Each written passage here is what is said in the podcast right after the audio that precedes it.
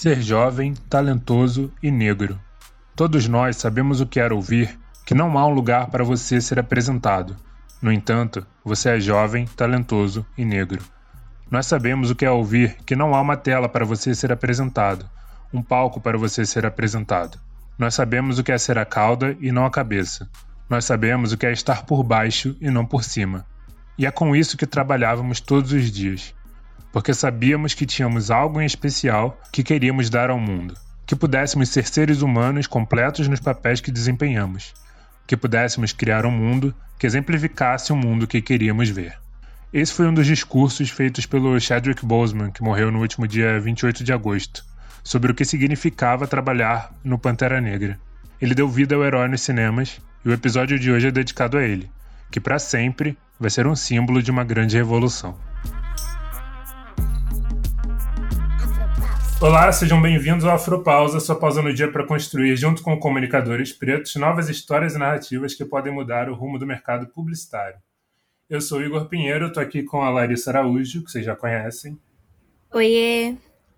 E eu estou muito honrado de receber na temporada que estou apresentando essas mulheres de um podcast que eu estou amando muito ultimamente, que é o Porém Preto, e eu queria que vocês se apresentassem, por favor. Ei, ei, ei, ei, ei, Zuzu Dendem aqui, Porém Preto, uma honra estar no Afropausa, entendeu?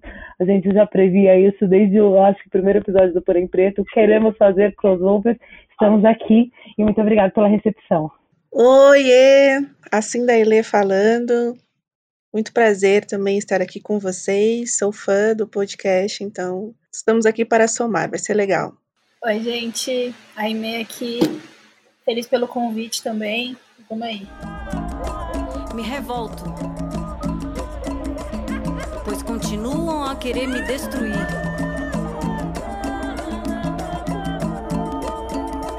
Mas eu sou a natureza viva. Bom, a gente está reunido aqui hoje para falar sobre o conceito de negro único, né? Que é quando a gente tem só um preto no espaço, um preto sendo usado como referência. E a gente separou uma frase da Chimamanda, do, do TED dela, que ela fala: é, A única história cria estereótipos, e o problema com estereótipos não é que eles sejam mentira, mas que eles sejam incompletos. Eles fazem uma história tornar-se a única história. Então, para mim, eu acho que o problema principal quando a gente fala disso é que a gente está tirando a individualidade e a pluralidade da, das pessoas, né? E aí, quando eu penso em mim, como eu tenho a pele mais clara, demorei para me reconhecer como negro, eu fui entender depois os momentos da, da minha vida em que eu era o negro único nas situações, seja por ser a única pessoa negra num lugar, ou seja por alguém me questionar de alguma questão racial e eu ficar sem entender, porque eu não entendia que eu era que eu era negro na época, né? E quando a gente fala de estereótipo, né, que nem a, como a Chimamanda fala também, o que me traz uma, eu, eu tenho uma lembrança que sempre me pegou muito e que por muito tempo eu não falei isso para outras pessoas porque eu achava que era besteira. E aí, só depois, conversando com uma amiga minha também, que é negra também, Nívia, que eu percebi que muitas vezes as pessoas, quando iam me mostrar alguma coisa, sei lá, em inglês ou falar alguma coisa comigo, elas explicavam e elas traduziam o que que era. E aí, tipo, eu acho que tem essa questão do estereótipo também de sempre estarem explicando tudo pra gente. Mas você é preta e fala inglês? É, exato. tipo isso. E aí eu queria saber de vocês, quando é que foi que a chave virou assim na cabeça de vocês para vocês se enxergarem como pretas únicas em alguma situação e como vocês lidam com isso? É, é bem bizarro, porque a minha família, assim, é, uma, é a única família preta no meio que eu convivo, tirando da minha família parte de mãe. E por estudar em escola particular também eu era a única, e o meu irmão, né? Eu era a única mulher preta, meu irmão era o único cara preto. Acho que na minha vida, assim, no modo geral.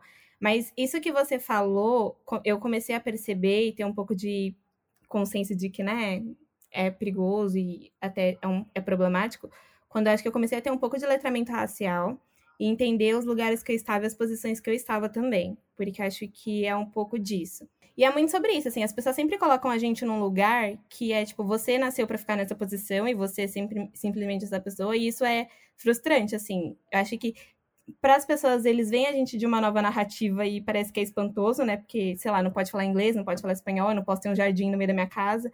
Então é meio que para eles é um pouco frustrante isso e até incomoda, porque a gente está chegando numa mesma posição que outras pessoas brancas também ocupam. E é uma nova narrativa que eles não tinham da gente. E eu acho que a Chimamanda fala muito sobre isso. Quando ela escreveu O Perigo da História Única, eu tenho certeza que aquela história é extremamente puta, porque ela joga várias patadas e ela é muito objetiva e dá umas alfinetadas assim no livro. E ela fala que quando ela saiu da África e foi para a Europa, as pessoas achavam que ela era aquela pessoa pobre que não tinha nenhuma condição. Então, quando ela traz uma nova narrativa, é como se as pessoas entendessem que ela era uma outra pessoa, assim, que ela, eles até eliminam a, a vivência dela na África. Eles não acham que ela era da África por ela ter benefícios e ter uma vida mais confortável. E ela relata isso no livro. Então, tipo, é um livro que ela tá muito puta e é só pra jogar na cara das pessoas para pararem de jogar a gente nessa história única. Mas acho que para mim é isso, assim. O que que acontece?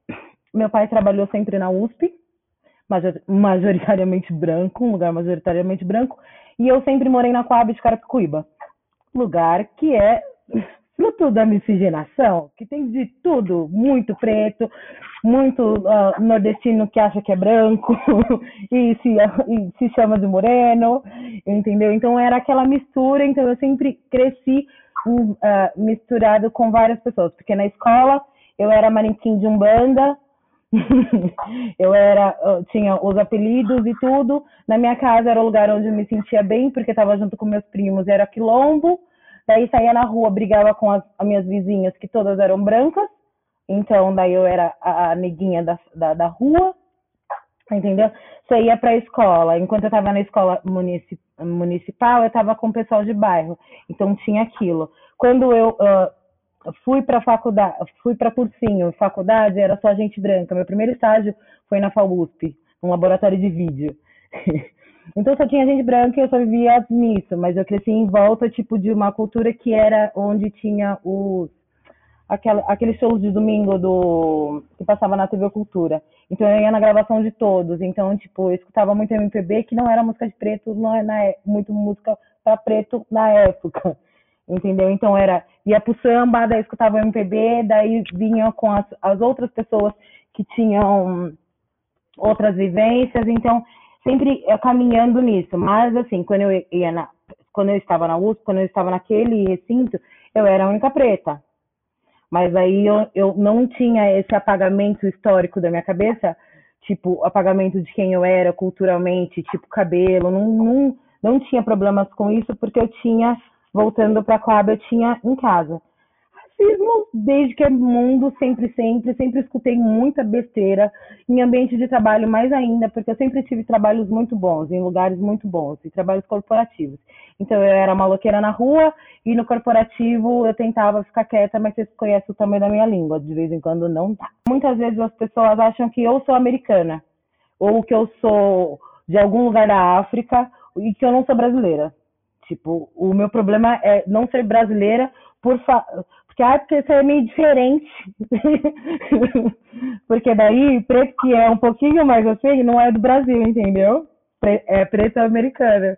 É preto de outro lugar. Que daí tem um privilégio de ser de outro lugar. Eu sou nascida e criada em São Bernardo do Campo, em vários bairros de classe média baixa. Eu não estava, de fato, dentro da favela, com esgoto a céu aberto, por exemplo, mas eu estava na rua mais próxima, naquela rua sem saída, sabe, que você vira já é a viela. Então já, eu já era o, a boy dos que estavam a 30 metros de mim, praticamente.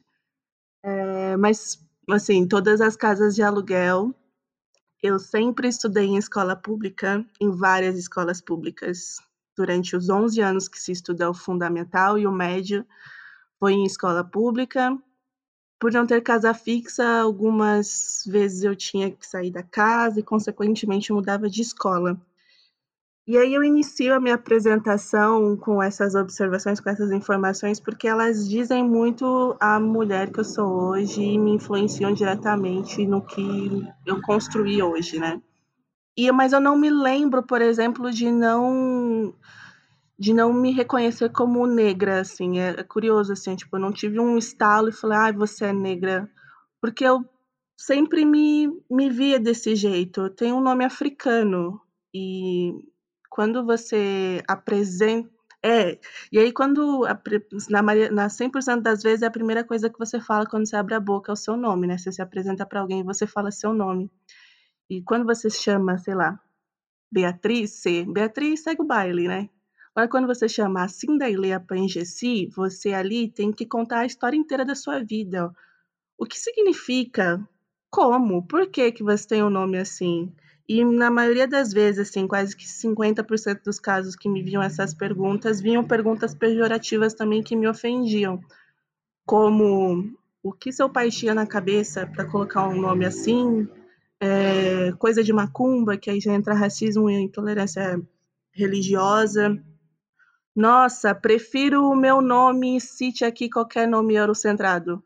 Sabe, era, sei lá, prefiro o meu Josis Cleida, tipo assim.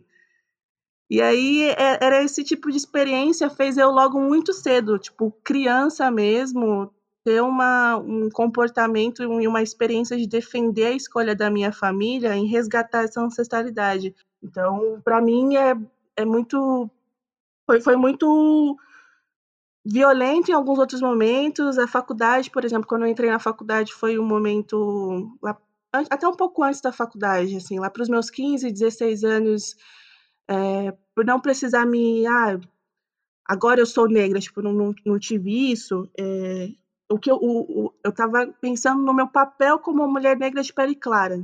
Estava nesse processo, entendendo as questões de privilégio, lendo, o termo colorismo ainda não tinha se popularizado, mas eu sempre tive muitas amigas e minha família, é, enfim, isso ajudou bastante também para que eu conseguisse entender ali qual, qual seria o caminho que eu fosse seguir, mas um pouco antes da faculdade, entrando na faculdade também, que foram os processos um pouco mais violentos disso, é, de me acharem burra também, de menosprezarem aquilo que eu tinha dito. Também aprendi falando inglês, falar inglês sozinha. Eu nunca pisei numa escola de inglês. Hoje eu faço inglês e a empresa qual, da qual eu trabalho paga, mas paga para todos os funcionários, desde o fluente até o que não sabe nada. E eu não estou na que não sabe nada. Então eu não estou na lista do que não sabem nada. É, então, eu, não, eu não, nunca pisei numa escola de inglês, eu não sei o, o, o que é o verbo to be de, de uma FISC. Eu aprendi vendo série, vendo filme, ouvindo música, falando com gringo, cara de pau mesmo. Era, era basicamente isso. E hoje, quando eu falo, as pessoas ainda abrem aquela bocona, tipo, nossa, mas como? Por quê? E, e assim, eu, como a Ju também comentou, isso fez com que eu moldasse assim daí que as pessoas veem, sabe? Dificilmente eu consigo ser inteiramente eu, porque eu acho que a qualquer momento vão inferiorizar, menosprezar. É uma barreira que eu criei mesmo, no, tipo, eu sou da área de comunicação, aquele ovo, né, que a gente conhece, super panelinha. Praticamente aqui todos circulam pelos mesmos lugares que, quando se fala de comunicação. Sou formada em relações públicas, trabalho na área de marketing atualmente, e é um ovo dessa área, todo mundo se conhece. E, e dificilmente eu consigo ser eu mesma justamente por isso, por ter vivido essas experiências. Trabalho desde os 14 anos, registrado na mesma área. Então, eu nunca mudei de área. Eu tenho uma, uma grande experiência no que eu faço atualmente. Então, hoje eu tenho 26 anos, e trabalho com a mesma coisa há, quase 10, mais de 10 anos já. Então, as pessoas, quando eu falo, ah, eu sei do que você está falando porque eu faço isso há 7 anos, trabalho com isso há 7 anos. Ah, mas você só tem 26, mas não, como é que é assim? Como assim? Você fez faculdade? É, sei lá, até não, não acredito na faculdade na, na qual eu fiz. Eu fiz metodista em São, São Bernardo, uma das maiores faculdades de, da, da área de comunicação. E eu só não fiz USP, por exemplo, por um puta auto boicote meu, assim. Por achar que eu não conseguiria passar numa FUVEST.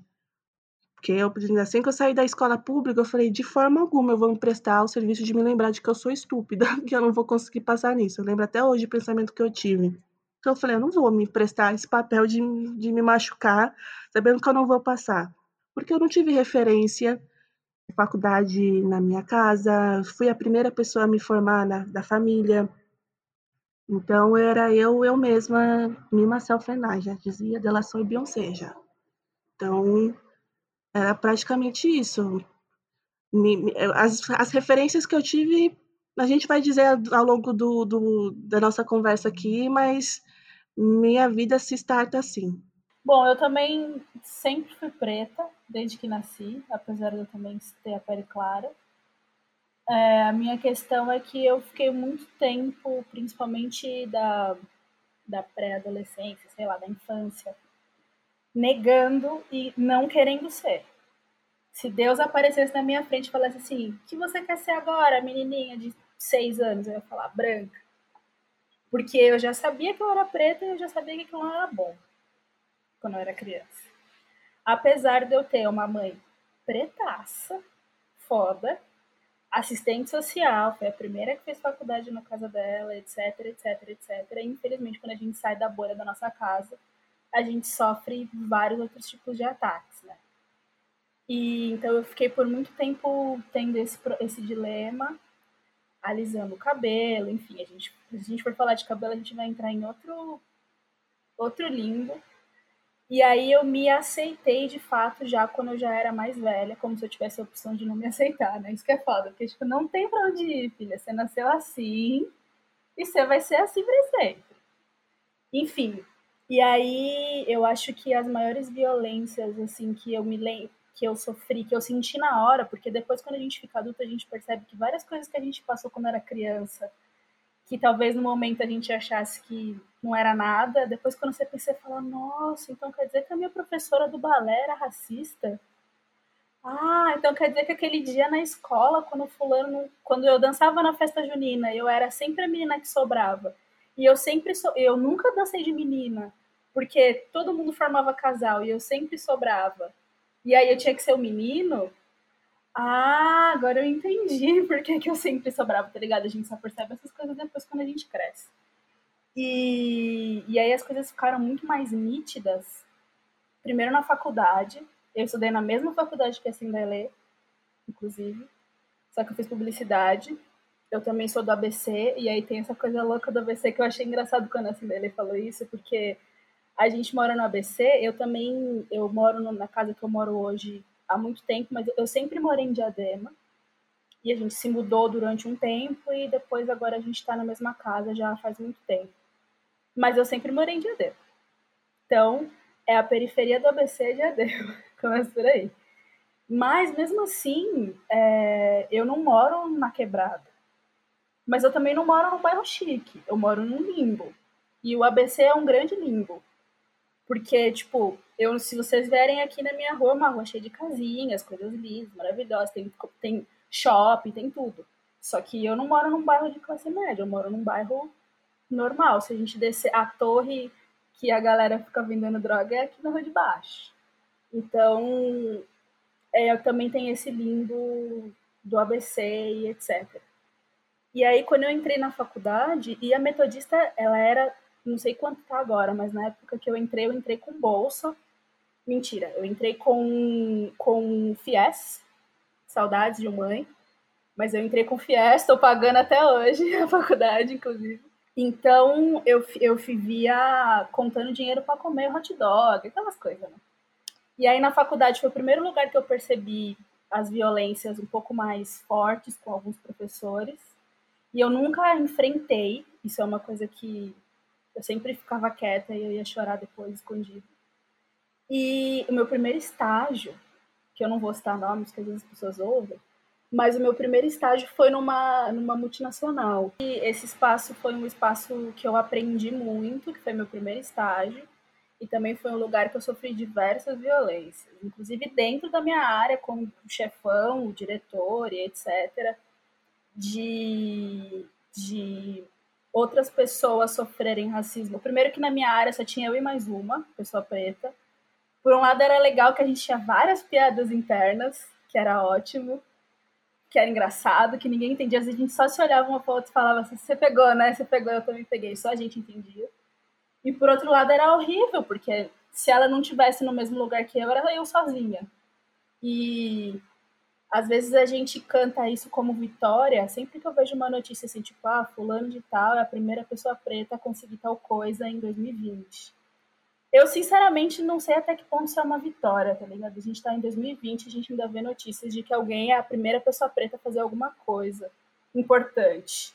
ou eu entrar em algum lugar e só ter eu de preta. Eu, não, eu sinceramente, acho que todos vocês já se, nunca se sentiram confortáveis de estarem nessa posição. Então, e aí a gente escolheu tá onde, né? Na comunicação, na publicidade, que é o pior lugar. Já é a publicidade já é terrível de maneira geral. E aí, pra gente preta, tá dentro da publicidade, é, dentro do audiovisual, de trabalhar em, em, produtora, e a gente tem contato com um monte de gente, enfim. São várias microviolências, e às vezes você tá. Eu, como atendimento, às vezes eu tô tocando um trabalho sozinha. Eu já ouvi de chefes antigos, de lugares que eu trabalhei antes, de tipo, ó, a IME vai atender esse job, mas na reunião com o cliente, se você, fulana vai. O cliente não vê você. Então, eu que estou respondendo e-mail, mas quando a reunião era presencial, ah, melhor não, não, não precisa ir. Não, na próxima não, não precisa. Sabe aquela coisa de nunca ser nítido, mas você falar assim, tá, não precisa dizer, eu já entendi. Fica buscando, né? Dar um negócio, né? Eu, quando se eu ficar tendo que buscar todas as vezes, eu, eu pelo menos fico muito desconfortável até, né? De ficar buscando essas coisas, mas são experiências, né? Se a gente for ver e, e, não, e não se curar disso também, a gente leva isso pro resto da vida, influencia os nossos filhos, e aí é importante mesmo se curar disso. E esse, esse encontro aqui, por exemplo, eu encaro muito como um encontro de, de cuidado, sabe? Com um auto, autocuidado também todas as vezes que eu tenho que encarar o mundão, sabe? Eu tenho minhas quase 10 horas de trabalho diário, e aí eu me encontro com os meus e troco experiência e converso. É um, é um afago, sabe? É um abraço em mim mesma, por mais que a gente esteja cada um na sua casinha, mas é um abraço em mim mesma justamente por coisas parecidas com as quais eu passei, né? Nessa quarentena, se eu não tivesse a minha rede de apoio, acho que ninguém sobreviveria, né? O Igor, ele é a pessoa que eu narro, falo dele onde quer que eu vou as pessoas falam, ah, mas não sei o quê. E, e é, é muito diferente isso, porque antes eu não tinha, tipo, narra... eu não tinha pessoas próximas a mim. Na verdade, eu tinha uma única família preta que eram sete filhos. E aí era aquela família, assim, que eu tive base na minha vida toda. Então era a vivência dos araújos, assim, que eu tive. E agora que eu tenho mais, eu tenho uma rede de apoio um pouco maior e tenho mais pessoas pretas ao meu redor, assim, eu sempre tenho esse momento, assim, uma coisa que a gente faz, eu, o Igor e a outra Larissa, que eu acho que é muito importante, principalmente para mim, é que a gente, uma vez por semana, a gente para o que a gente tá fazendo só para conversar, para jogar a conversa fora. Assim. É, eu ia falar disso também. E de quando, e antes, né, antes do home office, que a gente saía para almoçar e é um pouco do, do que vocês falaram, assim, era uma terapia. E quando a gente saía com pessoas, com outras pessoas para almoçar, Tipo, a gente era parecia eram outros assuntos, era uma coisa, era quase superficial assim comparado ao que a gente conversava. Por mais que a nossa conversa às vezes nem fosse pesada, assim. A gente só era, chorava. Teve uma vez que a ah, gente só chorou. Eu, eu, já chorei com a Larissa uma vez no, no café, lembra? Ah, eu lembro, amiga. Eu não sabia eu nem gosto que demais o, o nome do programa de vocês ser Afropausa por conta disso, né? Sim, exato. Mas aí a gente percebe que, por exemplo, teve um almoço que tava eu, Igor e a lá, que acho que é um dos que mais me marca, assim, em relação à amizade, que a gente estava conversando sobre como a gente tem essa questão de família, assim, e que a gente vê que as outras pessoas, que as pessoas brancas não têm. Por exemplo, tem que trabalhar para ajudar minha família, tem que trabalhar para fazer não sei o quê. E como a gente tem muito sobre isso, assim, e o Igor, que é do Rio, ele sente muito essa. Eu vou abrir você aqui para as meninas, se você não quiser, você corta no podcast tem uma parte que, ah, nesse papo que a gente teve, que ele fala que ah, como ele sente que ele não tá fazendo o suficiente para a família dele para ele estar tá distante. Que é um papo que eu não tenho com a, branquitude, por exemplo, num almoço de da minha viagem para Europa ou de, sei lá, vou parcelar não sei o que no cartão dos meus pais porque eu tenho esse privilégio, ou de eu não me sinto bem com pessoas brancas, com pessoas negras é um papo que eu não preciso ter, sabe? É uma dor que eu não quero ter. Tanto que eu cheguei até a escutar de, ai, a Lari não gosta de almoçar com a gente, ela só almoça com os amigos dela. E a minha vontade foi de falar, sim. É, é isso mesmo, não gosto. Porque é isso, sabe? É, são dores que a gente, se tem o privilégio de passar, a gente não vai passar. Uma outra coisa engraçada que eu lembrei agora é que, sim, também convivi com todos esses tipos de branco, várias vezes. E aí eu, eu também convivi com um fenômeno que eu também acho que vocês já conviveram, que são as pessoas brancas que, que querem ser aliadas, certo? E aí uma vez a gente estava conversando, é, a gente estava conversando E aí uma, uma moça do trabalho, eu não lembro nem qual era o contexto, e aí veio essa discussão de preto ou negro, é bibi, bibi, e aí eu, eu tenho momentos que eu super falo, se eu estiver confortável, mas se, eu, se for um momento que eu não tô confortável, eu finge que não é comigo. Posso ser a única pessoa preta da mesa, tá todo mundo falando e eu tô no celular, assim, fingindo que não é comigo. Que eu não quero entrar nessa discussão com esse monte de gente branca. E aí uma outra branca, aí nesse dia especificamente eu falei, por algum motivo. Às vezes a gente tá didático e a gente explica. E aí a branca aliada que estava na mesa começou a me corrigir e aí ela começou a falar: não, não, mas é porque negro, ele é pejorativo. Aí eu fiquei olhando pra cara dela. Aí todo mundo que tava na mesa percebeu o que ela tava fazendo. E ela achou que aquilo era uma deixa para ela continuar explicando outras coisas. E ela começou a falar de candomblé. Ela começou a falar que a Umbanda, não sei o que, do espiritismo da mesa branca. E aí eu fui cada vez mais falando, tipo, mano. Ou seja, ou eles são completamente fora da realidade, ou eles acham que eles vão te ajudar muito se eles pegarem a narrativa para eles e contarem a nossa história pela visão deles, porque aí eles estão ajudando, entendeu? O ano passado, o ano passado, eu acho que eu, eu, eu devo ter trabalhado com essa pessoa aí, Aimee, não sei, mas ela tudo se parece, né? Gente, eu tava falando, eu tava falando, eu tava falando de, a gente tava falando de um filme e, e eu, eu não lembro qual filme que era, mas era tipo Us ou Get Out ou qualquer, ou Atlanta, era um desses, assim, ó, um desses três era. E tava a gente conversando e tal, e era um grupo, tipo, super gente boa, todo mundo com a cabeça aberta, todo mundo muito legal, todo mundo muito humano, todo mundo muito não sei o quê. Tipo, tava em casa. É um, um dos, um, um, dos brancos que dá pra conviver, dá pra ir tomar uma coisa, tá, tava todo mundo legal. Tava lá. Firmeza.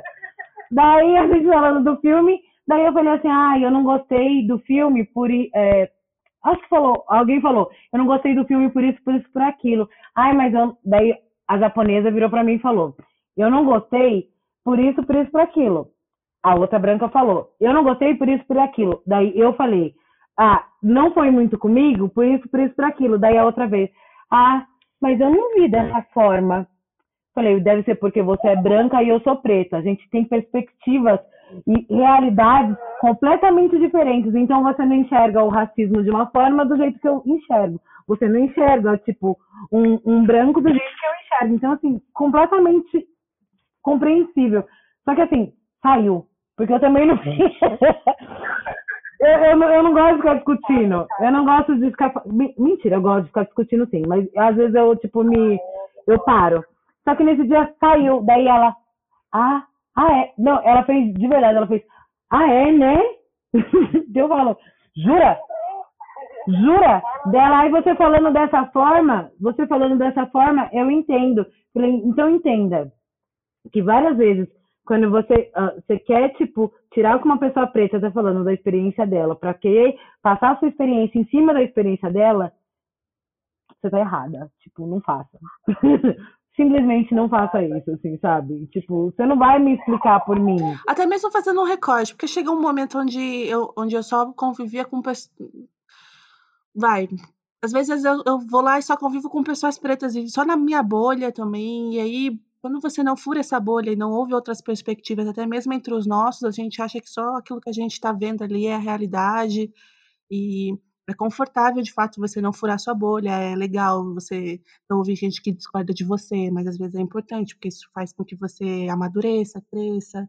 É, eu não sou uma pessoa didática, nem sempre eu tenho paciência, eu não gosto de, de, de interagir sobre esse assunto mesmo, eu sou igual mesmo. Se começam a falar, eu olho no celular.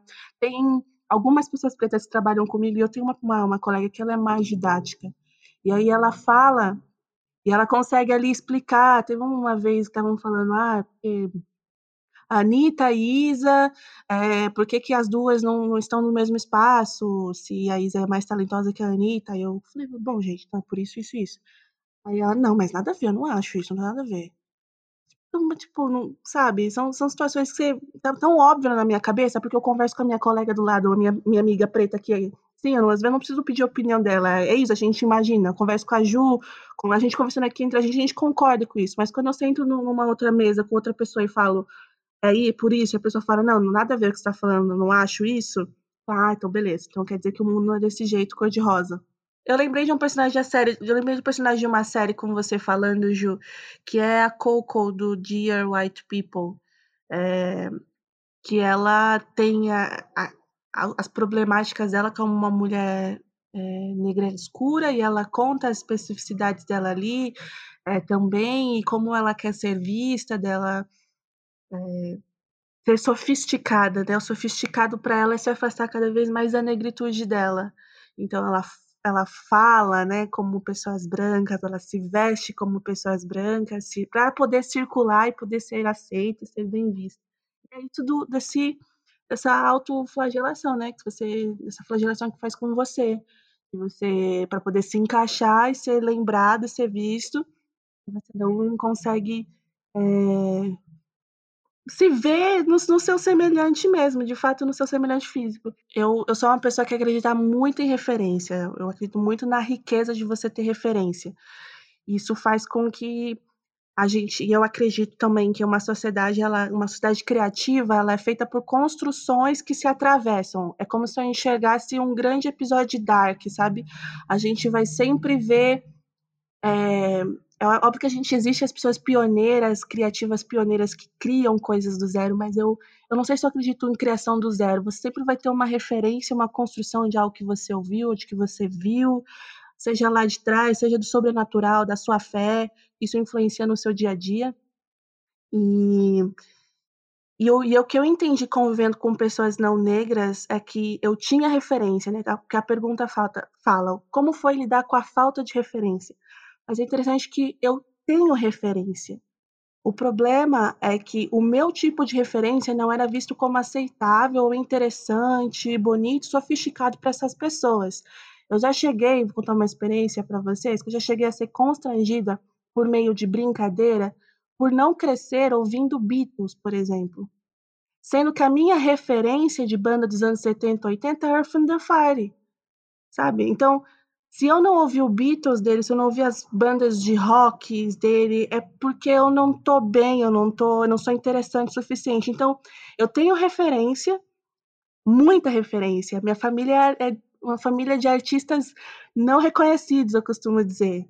Tipo, eu cresci na música, minha mãe canta maravilhosamente bem, meu pai cantava maravilhosamente bem, mas são pessoas que nasceram no meio do samba, no meio do, do pagode, no meio, no meio de música preta, tudo que eu, eu costumo dizer, eu e minha mãe temos uma ligação de, de outras vidas e que hum, ela me conta as experiências e histórias dela de quando ela ia nos bailes da Chic Show, no, aqui no Palmeiras, meu vizinho aqui, é, ver Zap cantando, ver James Brown, sabe? Ver, tentando ver Tim Maia que ela fala, quando ela fala, eu tentei ver Tim Maia porque ele nunca aparecia no show. Apare...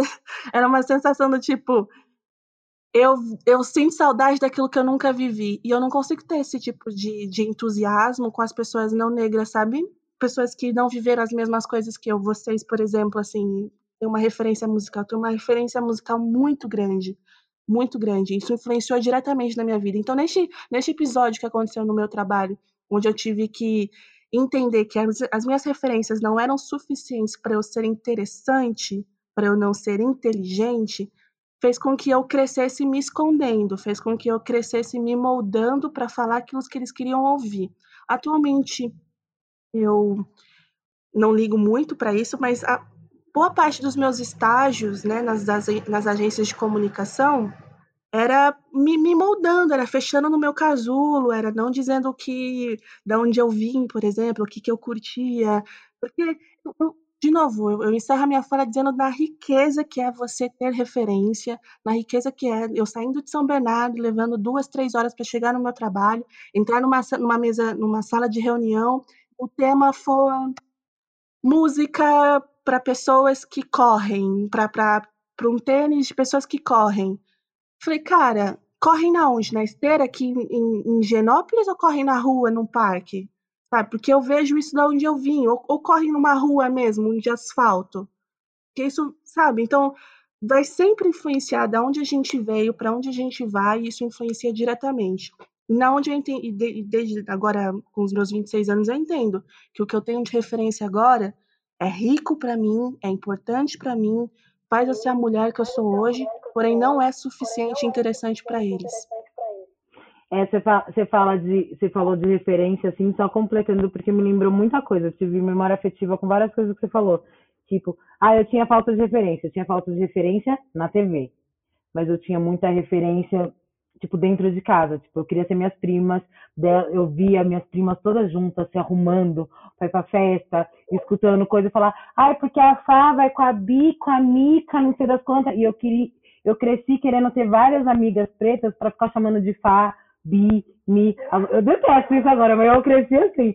E, tipo, eu queria ter várias amigas, eu queria me arrumar para sair, eu queria escutar música, porque elas ficavam o dia inteiro escutando música, depois saíam, depois voltavam falando como tinha sido na festa. Então eu queria aquela vivência, eu queria aquela referência, porque aquilo para mim era muito. Depois eu tive uma outra prima que para mim era o Whitney na Terra, assim, na Terra perto de mim. Linda, sempre bem arrumada, tipo, ai, Fernando Fernandes no cabelo toda semana, com cabelo, altos penteados, os cada cabelo, cada penteado, cada não sei o que, achava aquilo lindo. Eu uso óleo de amêndoa até hoje por causa dela, porque ela sempre passava os óleos Seve na pele, na tua, ganhou muito dinheiro por causa dela. Nossa, tipo, e, exatamente, e ela passava e ficava cheirosa e vestia, ia pro samba e tinha aquilo. Então, assim, elas eram referências para mim. Daí, tipo, na música você via não sei o quê. Daí que tem, o que que acontece? Eu alisava muito cabelo. Daí todo mundo fala, ai, você fala que você é preta desde que nasceu, mas você alisar o cabelo. Eu falei, sim, mas não por causa de gente branca. Eu alisava o cabelo para parecer com as pretas dos clipes, porque eu assistia clipe desde 89, entendeu? Saiu o MTV, eu ficava com a minha bunda assistindo insônia a madrugada inteira. Tenho insônia, tipo, sempre tive insônia e amo audiovisual, porque em 89 eu sentava minha bunda e ficava a madrugada inteira na sala assistindo vídeo.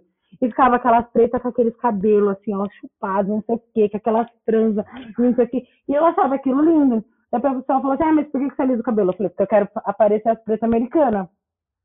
Ah, mas isso aqui, ah, isso aqui, mas, mas isso aqui tem cabelo de branco. Não, até porque, se for assim, eu tenho índio coligado na minha família. Se for pra ter, eu prefiro ter cabelo de índio do que cabelo de branco. As pessoas falam, ah, porque você alisa o cabelo, você quer ser branco eu, eu entendo, eu entendo que isso é o, isso é uma problemática que várias pessoas têm, que sofrem por transição, bababá. Tem várias coisas. As pessoas que alisavam cabelo nos Estados Unidos, as que eu tinha como referência, poderiam ter esse problema. Mas eu queria me espelhar, tipo, nelas. Mas eu sempre usei meu cabelo de tudo quanto é jeito. Tipo, eu sempre fiz trança, sempre usei meu cabelo natural, sempre fazia isso. Inclusive para trabalhar. Esse era um problema, porque o que, que eu sempre fazia? usava uma peruca corporativa para conseguir o trabalho.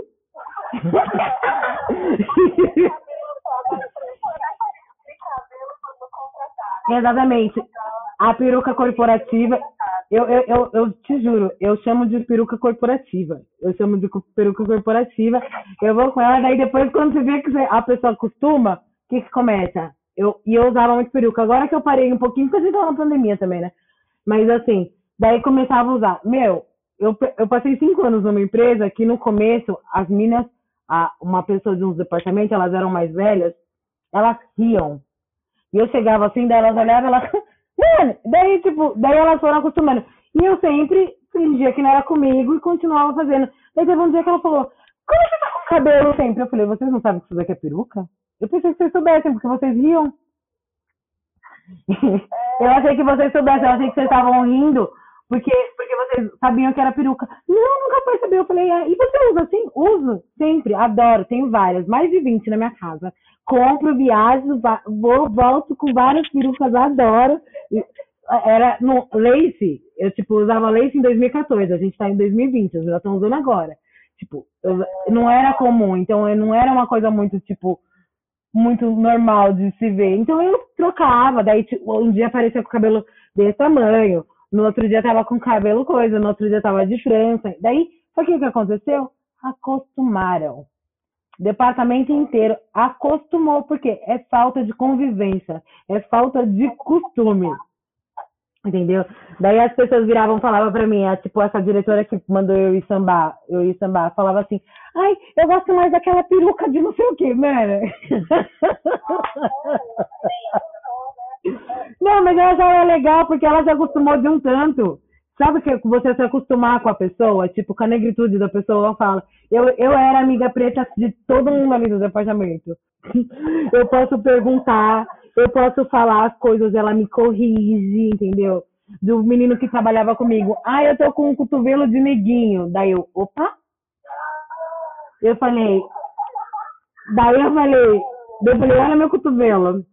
Hidratado.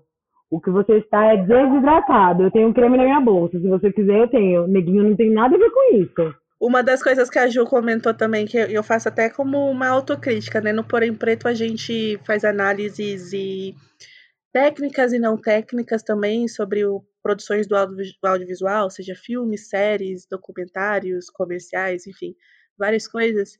E foi um, um baita desafio para mim, porque de fato quando não era minha família, minha referência era, eram referências norte-americanas, né? Tanto que eu aprendi a falar inglês consumindo tudo que eles produziam lá. E isso fez, fez com que eu não consumisse algumas coisas, algumas, a maioria das coisas do Brasil, né? Então, se não era pagode dos 90, eu tava ouvindo coisa de fora, sempre de fora.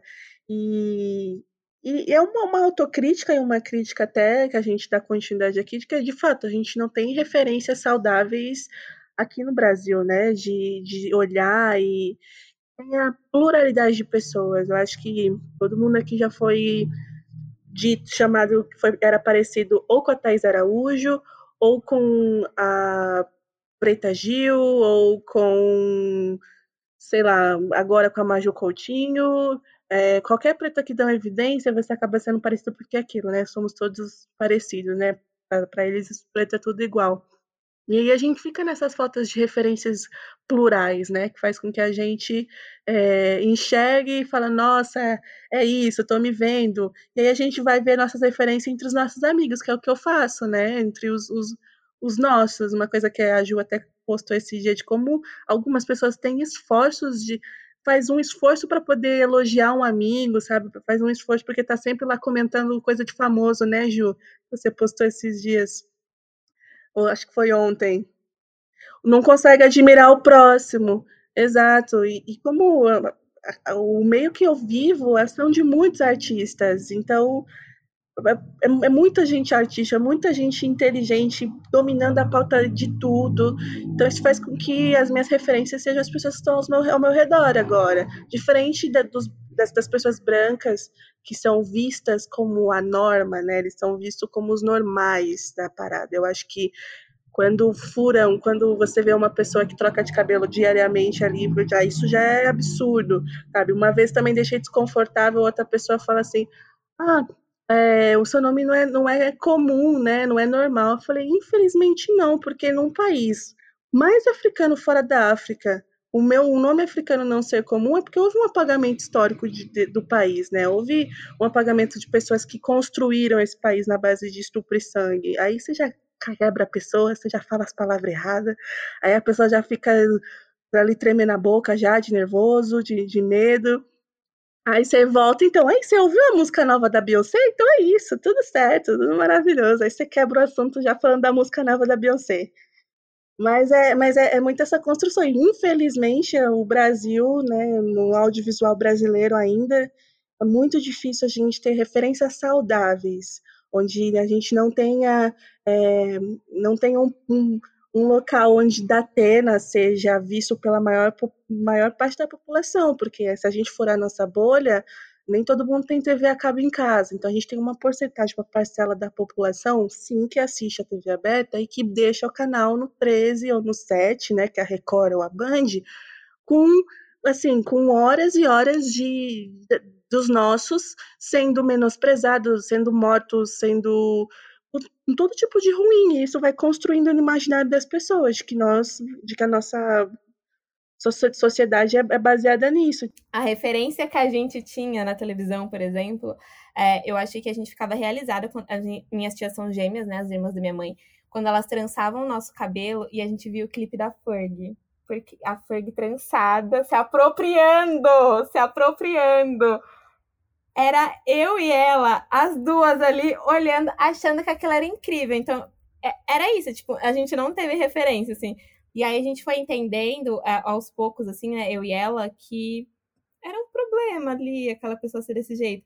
Ou quando, sei lá, é, o cabelo da Larissa e da Tamires era um, é crespo. E aí vem, ah, é parece o da Thais Araújo, porque só tinha Thais Araújo. Não, gente, meu cabelo não é nem um pouquinho parecido com a Thais Araújo. Nem o cabelo dela naquela época era aquele cabelo dela. Mas era isso, tipo, a única pessoa que tinha ali era ela. E aí uma coisa que eu falo sempre, assim, que eu não tive referências e, sei lá, bonecas pretas, como muitas pessoas teve, ou alguma coisa assim. Isso me marca muito porque foi o processo, de, o momento decisivo, assim, que eu decidi alisar meu cabelo. Foi quando eu tava brincando na escola, e aí é, não, as meninas não deixaram eu brincar porque meu cabelo não balançava, e depois eu insisti para brincar e eu não podia brincar porque minha boneca não parecia comigo.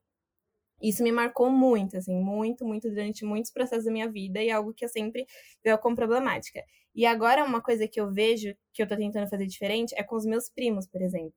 Então, a, a Manu nasceu, a Manu é, é meu, minha tia é preta, mas meu tio é branco, então a Manu, ela, ela tem a pele clara. E aí, os primeiros livros que eu dei pra ela foi, tipo, só livro de gente preta. Só livro de gente preta. Então, o livro que ela ama é o da Lupita, tanto que quando ela olha para aquele livro, a minha tia pergunta quem ela fala que sou eu. Eu falei, gente, a, criança sabe me elogiar, entendeu? Ela sabe, ela tem um ano, ela olha e fala aqui, ó, ela lá. Eu falei, exatamente, foca nisso. E o Davi, por, por outro lado, por ser um homem preto, ele tem a pele escura, já mesmo ele tendo um aninho, eu cerco ele de tudo quanto é coisa possível. Então, o Pequeno Príncipe Pedro, ele já tem. O menino não sabe nem ler, não sabe nem, não sabe nem segurar o livro, mas ele já tem, tipo, umas referências bem grandes é aquela blusa com estampa de com o desenho de do T'Challa, é estampa africana. Então eu vou rodeando eles assim porque é algo que eu não tive. E aí esse ano eu sou leonina, né? Eu nasci no Dia da Mulher Negra. Eu falo que foi o dia exatamente que era para mim nascer, porque eu nasci antes do tempo. Eu ganhei de presente uma boneca preta vestida exatamente com uma roupa igual a minha. Na hora que eu abri e eu olhei aquilo, eu falei: "Sou eu". Eu lembrei da Larissa de anos atrás. Ai, eu fico até. Eu lembrei da Larissa, tipo, de, de anos atrás, assim, porque, por exemplo, a Larissa naquela época não teve isso, sabe? E precisou passar 25 anos pra Larissa hoje ter isso daqui. E, tipo, demorou muito tempo. E aí é uma coisa que eu entro num ponto, que é até algo que a Juju falou, que as vivências que a gente teve, por exemplo, as, as pessoas que, as crianças pretas que estão nascendo agora e não vão ter, e graças a Deus que elas não vão ter, graças a qualquer outra coisa, que elas não vão ter. Mas isso me marcou de uma forma que me fez, acho que, que percorreu, assim, que me atravessa. E é algo que eu não quero que essas, essas pessoas, por exemplo, passem. Tipo, eu não quero que, por exemplo, leve 20 anos, ou sei lá, 30 anos, 40 anos, pro Davi ou pra Manu terem um livro de uma pessoa preta. Então, eu fui e comprei um livro de uma pessoa preta para eles. E é isso, assim, as referências que eu não tive, as referências que eu trago, assim, para eles. A Manu, antes dela mesma nascer, a menina só tem boneca preta. escura.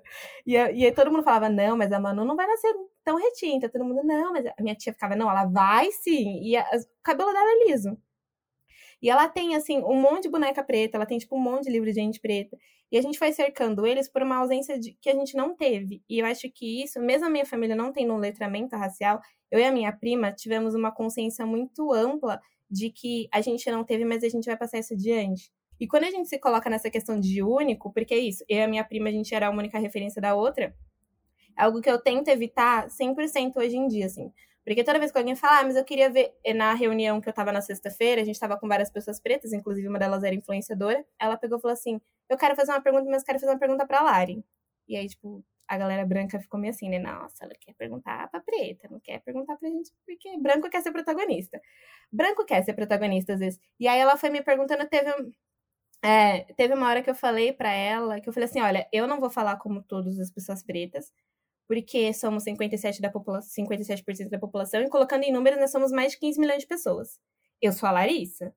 Eu falo pela Larissa. E eu acho que é isso, isso e isso. E aí as meninas pretas estavam na reunião também falou, tipo, não, a gente concorda. Eu falei, a gente concorda. É essa bolha. Mas isso não significa que todo mundo vai pensar desse jeito. Eu tenho muito esse receio, porque eu não sou perfeita eu não entendo tudo e eu não tenho consciência de tudo, assim. Então, quando me colocam nessa posição de fala por todos, é a voz da Larissa, a voz de Deus, é o preto que fala por todo mundo, é aquele. Né, é extremamente doloroso, porque a gente começa a se cobrar mais e se colocar numa posição de eu tenho que fazer melhor, eu tenho que me provar, eu tenho que, eu tenho que saber de tudo, eu tenho que entender tudo para poder explicar para a galera branca. E a gente também é colocada nessa posição de black card e de Wikipédia preto, sabe? Tipo, eu não sou Wikipedia preto, não quero ser, não tô afim. Não estudei pedagogia para ensinar ninguém. Eu estudei comunicação porque eu não queria trabalhar de final de semana. Eu falo por mim, eu falo através da minha vivência, da minha narrativa, que eu não tô invalidando. Eu acho que a minha, minha história, a minha trajetória é muito importante para chegar onde eu cheguei.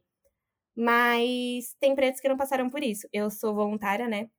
E uma vez por semestre a gente vai pro sertão do Piauí, por exemplo. E enquanto a gente aqui tá falando de, sei lá, ai, eu não tenho torneira de água quente, lá tem lugar que nem tem água.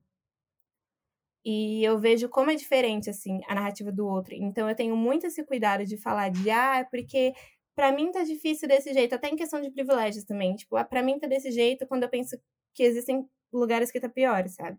ou como na instituição que eu participo, que é com crianças em estado terminal, uma vez eles estavam falando sobre sobre todo mundo ser digno. E aí tava nessa formação, né? Porque a gente tem uma formação antes de, de conversar com a galera. E aí eles estavam nessa formação de, ah, é porque você é digno, porque você é digno, isso aqui. Eu falei, gente, vamos lá, vamos começar daqui do princípio. Como você, branquinho, da, do, do, do chão de taco, samambaia, quer falar com uma pessoa preta que mora numa comunidade que ela não é digna, sendo que a cada 23 minutos uma pessoa preta morre. Sendo que a gente, só nessa instituição, já morreu três pessoas pretas que moravam numa comunidade. Como que você vai falar para ele que ele é digno, você com o seu alto do privilégio, sendo que a pessoa que tá ali, a, ela sai da porta da casa dela, ela já viu que ela não é. Então é muito nessa questão de a gente também ter um olhar do outro. Eu acho que aí, é, talvez seja aí que esteja a chave, sabe? Antes de você se colocar nessa posição, tipo, eu sou a única pessoa, eu vou falar só por mim, o que, que o outro tá vivendo? Tipo, o que que tá acontecendo fora da sua bolha? Eu não sei, eu acho que é muito sobre isso, assim, para mim. Não duvide de onde podemos chegar, nos subestime, isso vai te cegar. Vim te relaxar igual verde na seda. Também abrir seus olhos, nunca vou te sedar. Então, gente, Afrodicas, quem começa? Lari? Vou falar um livro que eu tô lendo agora, porque eu entrei pro mundo burguês do Kindle. Mas ele foi gratuito, então eu tô feliz, tudo bem. Se alguém quiser também, eu mando o link. Relações étnico-raciais, de gênero e de sexualidade. É da Aparecida, Aparecida Jesus Ferreira e é uma perspectiva contemporânea. Então, ela fala sobre casais interraciais, ela fala sobre casais pretos. Mas o curioso desse livro é que no começo ele fala sobre quanta referência que veio da África a gente tem no Brasil, a gente nem sabe, tipo, ditados populares, por exemplo, quando, sei lá, a, a, sabe aquelas histórias que tem, tipo, o cachorro e não sei o quê, o não sei o quê, aí tem a explicação de o porquê que os animais são tais animais e o porquê que tudo isso tem um contexto com a África, e aí eu falei, nossa, não sabia. Acho que é esse livro, assim, que todo mundo deveria ler, antes de se relacionar com qualquer pessoa. Como todo mundo aqui já deve ter se relacionado com alguém, Vale ler também, é importante. Eu tenho um álbum, vamos lá. Eu, que eu, eu, eu, descobri um álbum de um, de um produtor musical que eu gosto bastante, ele chama Tall Black Guy. É, e ele lançou um, um, um, disco em 12, no dia 12 de junho deste ano, que chama Restless as We Are. E neste álbum, é, eu gosto muito das produções dele, mas a, construção daquilo que ele deu é uma história, né? Eu gosto de ouvir álbum com a primeira música, eu não gosto de ouvir álbum no shuffle. Então eu ouço da primeira até a última, pulo algumas que não me que não me, me agradam, mas geralmente eu sigo a ordem que o, que o artista me propôs ali, porque eu imagino que tem uma, uma, uma inteligência por trás daquela ordem. E neste álbum, ele traz uma construção de acontecimentos que é, que, que aconteceram no, nos Estados Unidos com a morte de, de algumas pessoas lá, né? Ele traz alguns nomes também, mostra algumas narrativas, uma perspectiva dele de como como homem negro também, de como ele é visto pela sociedade. É, ele traz alguns parceiros, cantores também. É um álbum super bacana. Eu gosto dele, gosto desse artista. Ele tem um álbum anterior muito legal. Mas nesse eu peguei essa semana para ouvir, tenho ouvido bastante ele. O, o artista chama Tall Black Guy. Então, assim que vocês olharem na plataforma de streaming que vocês usam, eu uso muito no Spotify. Ele tá lá com esse álbum. Eu indico. Bom, minha indicação é um documentário que eu assisti no. Acho que foi na Amazon, mas talvez se jogar no Google vocês conseguem achar um documentário nacional que chama Marambiré, que é um documentário sobre uma, um cortejo folclórico que acontece no Pará. E é muito interessante porque eu estava um tempo querendo assistir documentários ou coisas que me falassem um pouco mais do meu próprio país, né? E eu encontrei esse que eu fiquei bastante interessada e, e cara, é um documentário lindíssimo. Fala sobre é, o Marambiré, uma, uma manifestação folclórica que acontece no interior do Pará, numa, numa comunidade que chama Pacoval. E aí ele entrevista aí o, a pessoa que dirigiu, que eu não vou lembrar o nome dele, André, alguma coisa. Ele também é quilombola, também é lá do Pará, de outra região, mas também é do Pará. E é uma cultura, é, é um pouco parecido com o carimbó, tem um pouco de catolicismo, tem um pouco de religião de matriz africana, se mistura, várias coisas se misturam naquele jeitinho bem brasileiro. E é muito bonito, porque é um, é uma, é um resgate de uma cultura quilombola, que é onde está a raiz da gente que é afro-brasileiro. E é muito bonita, assim, eu fiquei bem emocionada. Me conta uma história de uma parte da Amazônia que a gente conhece muito pouco, estando aqui no Sudeste. É... E uma parte pretíssima do Pará, a Amazônia, é, ela é indígena e ela também é preta, e a gente pouco fala sobre isso aqui embaixo. Então, a minha indicação é esse, documentário chama Marambi, Mirambiré, é de 2017 ou 2016, assim, não é muito antigo, não. É, a dica a gente está em setembro, eu vou indicar um filme chamado Besouro Filme. É, muita gente que, que é daqui não conhece, é um filme brasileiro sobre um capoeirista, sobre a vida de um capoeirista chamado Besouro de Mangangá. Na verdade, o nome dele é Manuel, certo? Mas ele era conhecido como Besouro de Mangangá. Muito famoso nacional e internacionalmente, tipo, na cena de capoeira. Ele é citado em várias rodas de capoeira, o que torna ele muito importante, tipo, ser citado nas cantigas tanto nacionais quanto internacionais.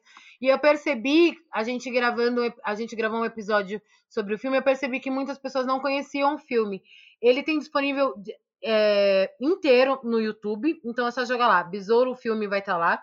Ele conta a história desse, desse besouro, que era um capoeirista no tempo da escravidão, na verdade, 30 anos, 30 e poucos anos, quase 40 anos depois da escravidão, e ele protegia o mestre que ensinou ele a lutar capoeira e aos os, ainda escravos, né? Porque acabou a escravidão, mas os senhores é, continuavam tendo fazendas, continuavam mantendo escravos. Então ele protegia essas pessoas. Conta uma história bem bonita, é, de uma forma bem bonita.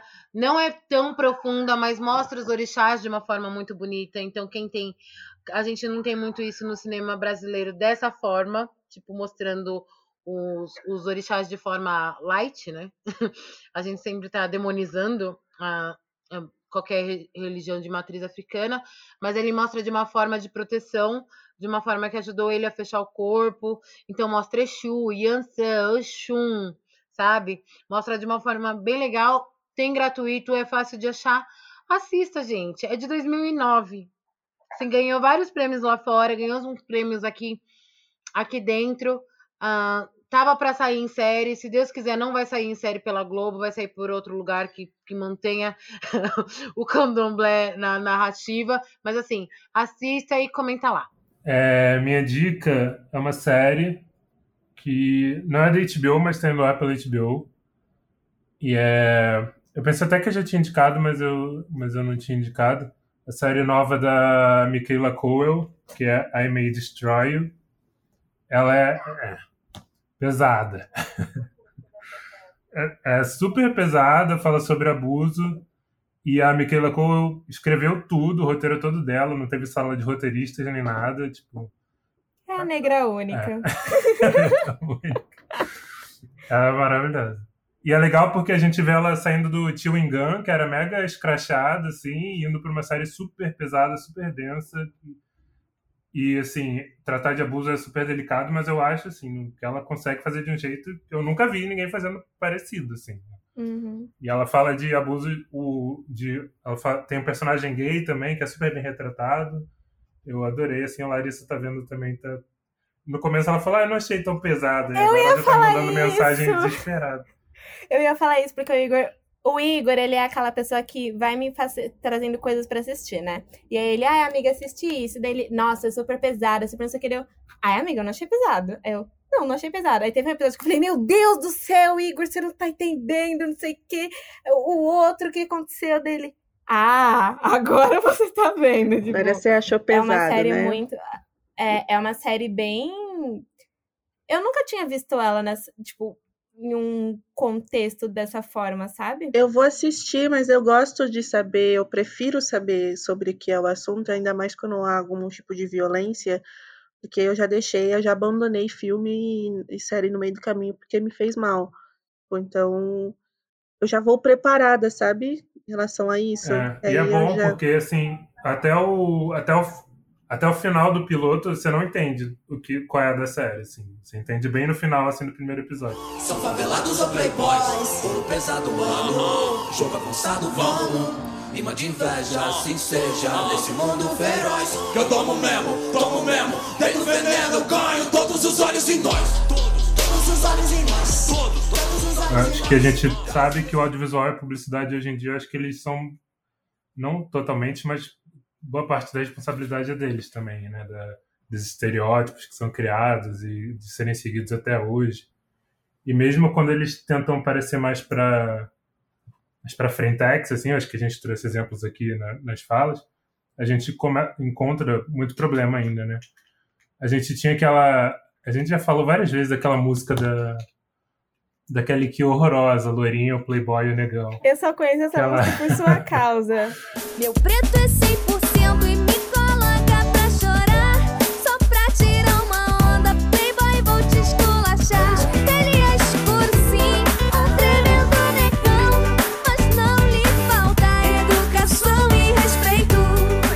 É da Kelly Key essa música?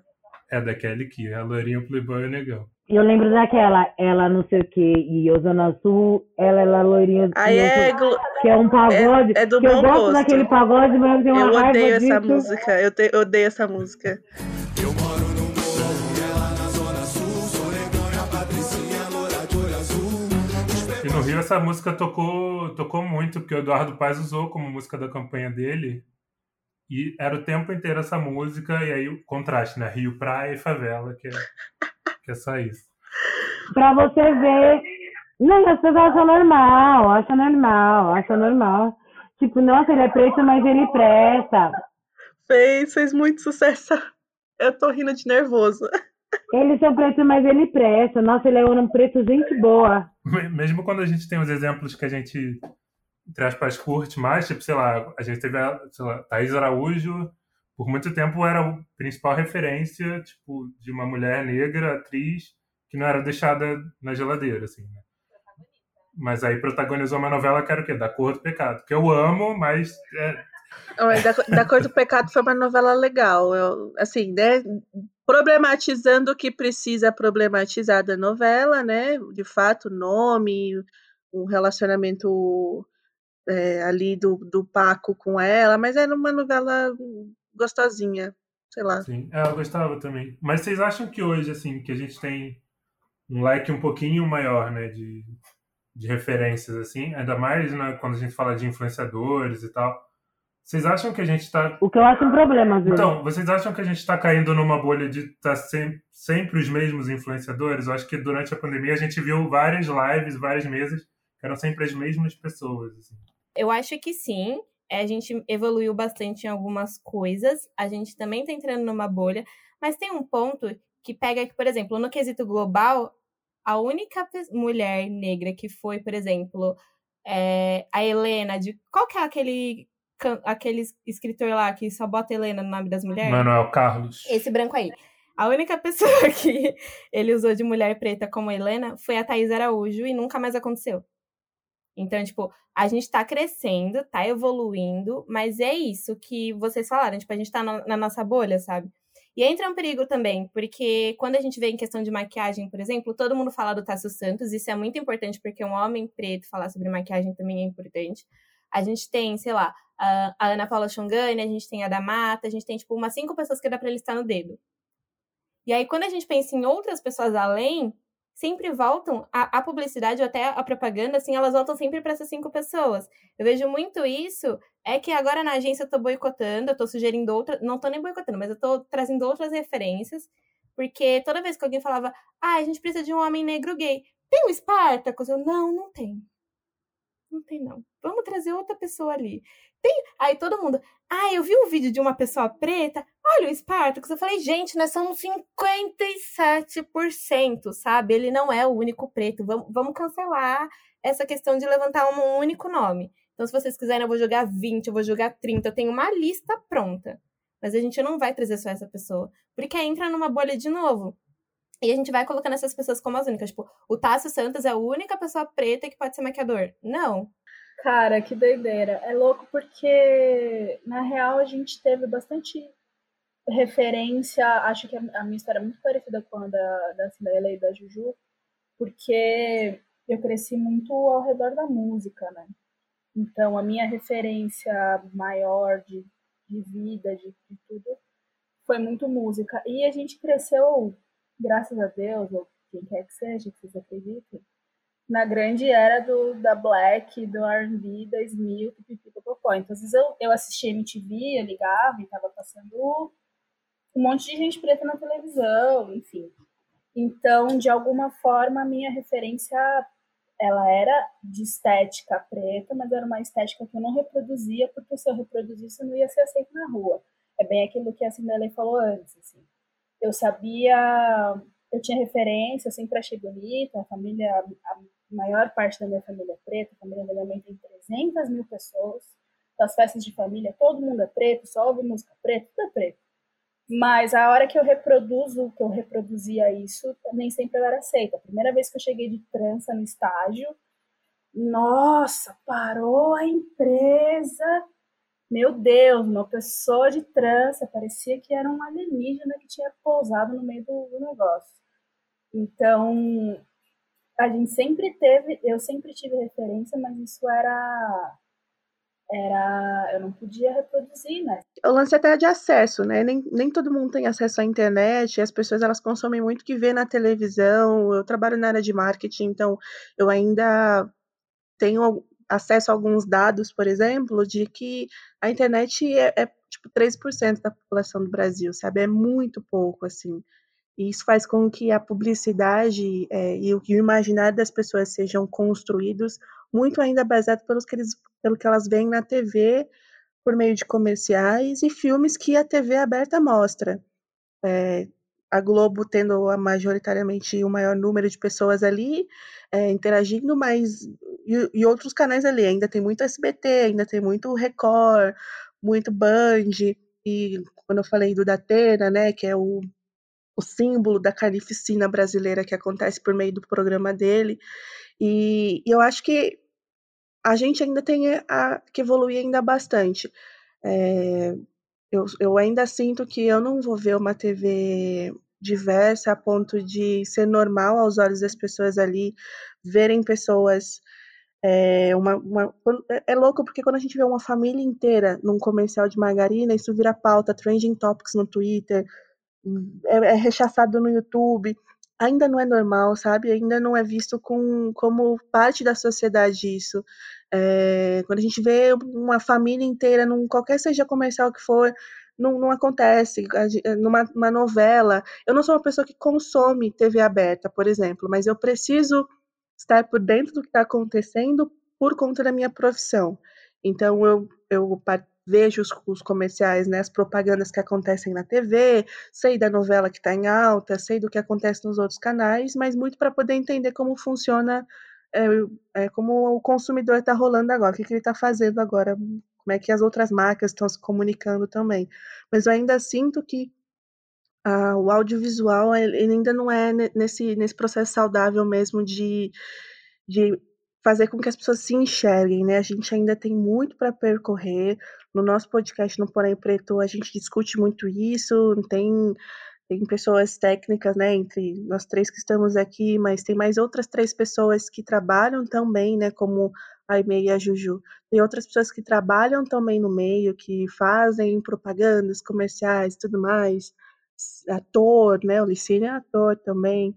E isso faz com que a gente tenha essa vivência que até mesmo num, set de filmagem não, não há diversidade, sabe? Então a gente viu as fotos da, da ganhadora do BBB, da Thelma, e viralizaram porque ela estava cinza, sabe, da fotografia, né? Uma, uma maquiagem que não condizia com a pele dela, uma luz de fotografia que não condizia com a pele dela, é algo tão simples, sabe? Algo tão simples que faria total diferença se alguém do, do nosso meio, se alguém com entendimento plural estivesse naquele momento daquelas fotos.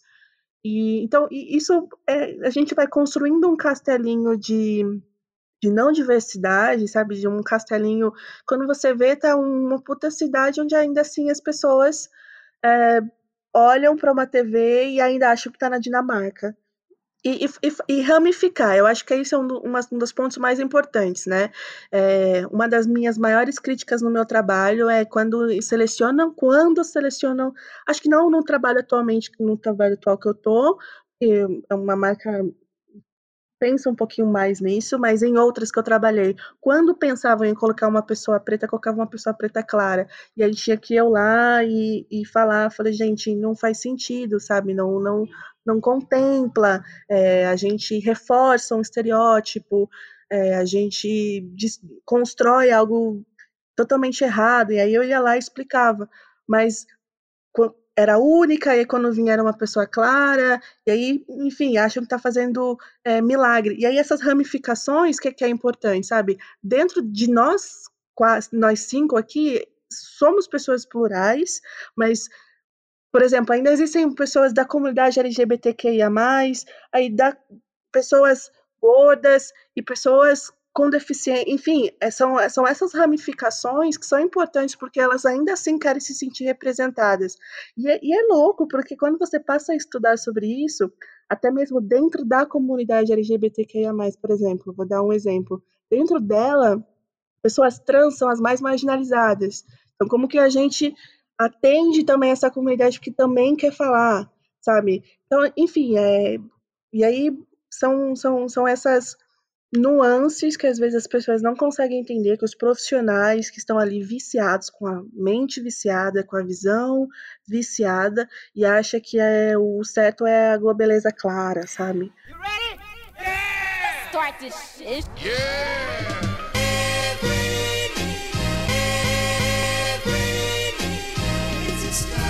Mas antes da gente terminar, faz o, a, a publi de vocês aí mesmo, gente. Ouçam Porém Preto, é isso. Porque eu, eu dei, eu dei um, um Ed, um Jequitino no meio da nossa conversa. Somos um podcast sobre audiovisual. O que é o audiovisual? Tudo aquilo que você vê e, e- e escuta, né? E aí a, a gente fala sobre, faz análises técnicas e não técnicas também, então é um papo super gostoso, a gente descontraído faz análises também. técnicas, Aimee. Sim, muito técnicas. A gente recebeu uma crítica. Não dá nem pra a gente- entender de tão técnica. A gente recebeu uma crítica construtiva esses dias de que faltava técnica na nossa fala. E aí a gente tá zoando. É uma piada interna. Nossa. Produção audiovisual nacional Da e vida dos internacional. outros, da vida dos famosos, Do, é, entendeu? afrofofocas, nós fazemos. É isso. Ouç- Ouçam Porém Preto, estamos em praticamente todas as plataformas. Nos sigam nas redes sociais também. É arroba Porém Preto, Twitter, Instagram. Lá a gente dá várias dicas também sobre o, o que está rolando atualmente, dicas antigas, dicas novas, enfim. Eu quero agradecer o convite, fiquei muito lisonjeada e agradecida. Como eu também mencionei em alguns momentos aqui, de fato, a gente já tem um dia super complicado, já tem que lidar com pessoas não tão legais assim na vida. Então, quando a gente promove espaços e encontros como esse, faz com que é, vira um posto, eu, eu até brinco, como um posto de gasolina, sabe? A gente se enche de, de energia e vai acabar com essa energia no mundo branco. Aí a gente volta, se une, se, se afaga e vai para o mundo de novo. Eu, eu- encaro esses encontros assim, fico muito feliz, lisonjeada, adorei o papo. Acompanho acompanharei mais ainda a Afropausa e quero ser convidada de novo para falar outras coisas. Bom, gente, queria agradecer também o convite. Foi um papo muito legal. Teoricamente eram para ser 40 minutos. mas já fazem algumas horas. Enfim, quando a gente está falando de coisa que a gente gosta com gente legal, a gente desanda a falar. Obrigado pelo convite de novo. Muito feliz de, de fazer esse crossover. Também esperamos próximos convites que a gente gosta de falar, então chama nós para falar sempre, que a gente vai vir com, com alegria.